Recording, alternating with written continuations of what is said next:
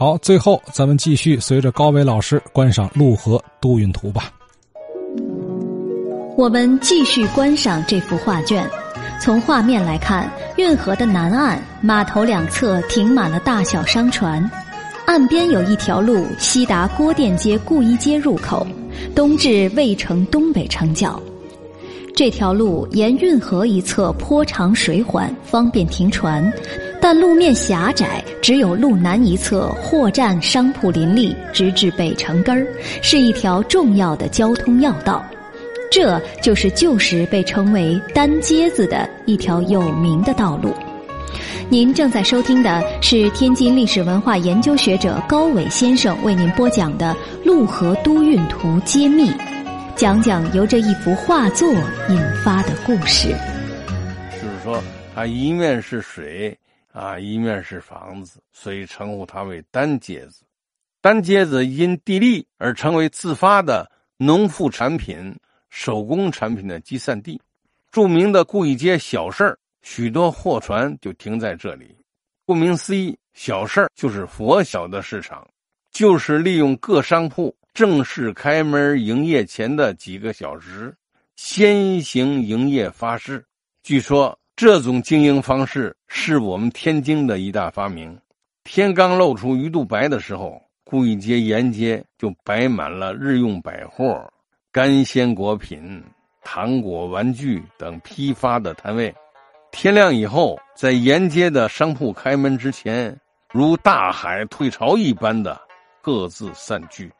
后来，冯文寻丙寅天津竹枝词就有一段说小事的词句，说：“乐湖洞后孤船通，转过长街百货丛，糖果干鲜共购取。”人归小市日出红，说的就是这一段故事。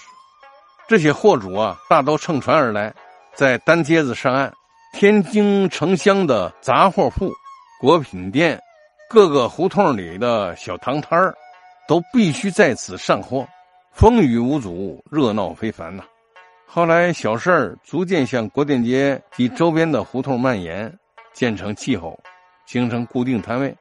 当时巡捐局啊，按摊收费，每摊两元，各摊呢都明确位置，年年在此，最终成为城北的四市之一。天津城北有四市啊，这四市很出名，一个是鱼市，一个是肉市，一个是小市，还有一个就是民国年间的鸟市。单街子也是一条重要的通道，直行可达国店街、顾义街北门外。啊，沿河呢可到达后街后。从图卷的画面当中，我们可以看到，单街子之上客流稠密，骑马的、坐轿的、扛包的、挑担的、逛街的、卖货的、巡街的、卖艺的、弹弦的、卖唱的，各色人等不一而足。沿街的商铺啊，高挑齐黄，招呼买主，殷勤备至。有酒馆、银号、油坊、饭馆、锅店、棉花店、瓷器店等等。酒馆中喝酒行令的食客神态各异。路口的空地上，一位说弦子书的艺人正在演唱，他精彩的表演吸引了许多游人啊驻足观看。不远处呢，还有一个卖中草药的地摊。地摊上摆放着人体的经络图和盘蛇，一群人呢围在周边，听卖药者的介绍。不远的地方，邮差打马疾驰而过，店铺的伙计们抬着酒坛子，为侯家后的大饭庄送酒。而河岸两边站立的人们，都在注视着巡盐御史出巡的船队。南运河过了院门口，就要和北运河交汇了。此时的河道变得宽阔，河水也变得十分平缓。从江南裹着泥沙的浑水，就要和清澈的北运河水汇成东流渤海的海河。独特的两河水啊，营养丰富。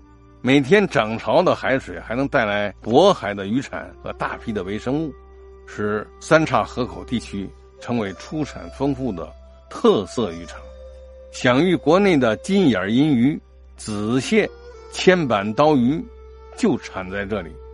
所以，民国诗人冯文寻先生曾经为此写过一首《竹枝词》，这词里是这样写的：“望海巍然百尺楼，金钟已改旧时流。三岔河口名仍在，不识银鱼上水步。”就是说，当年望海楼啊，临三岔河口，该处产的银鱼啊，其金眼儿，味道鲜美，与他处所产的不一样。自从陆河口采湾取日工程以后，河道呢改道，银鱼呀也不知道还能不能钓得上来。据说当年北京的皇宫有专人常驻三岔河口收购银鱼，收购了用冰镇上送往北京，再打上来的银鱼才能够卖给当地的大饭店。鲜银鱼啊涮火锅有一股鲜黄瓜的清香味儿，普通百姓啊没有这种口福。千板刀鱼更是多年没有见过了。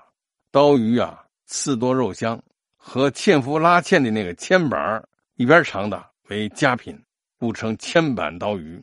就是大饼卷酱肉，烙饼烹刀鱼啊，是天津百姓不可多得的美味食品。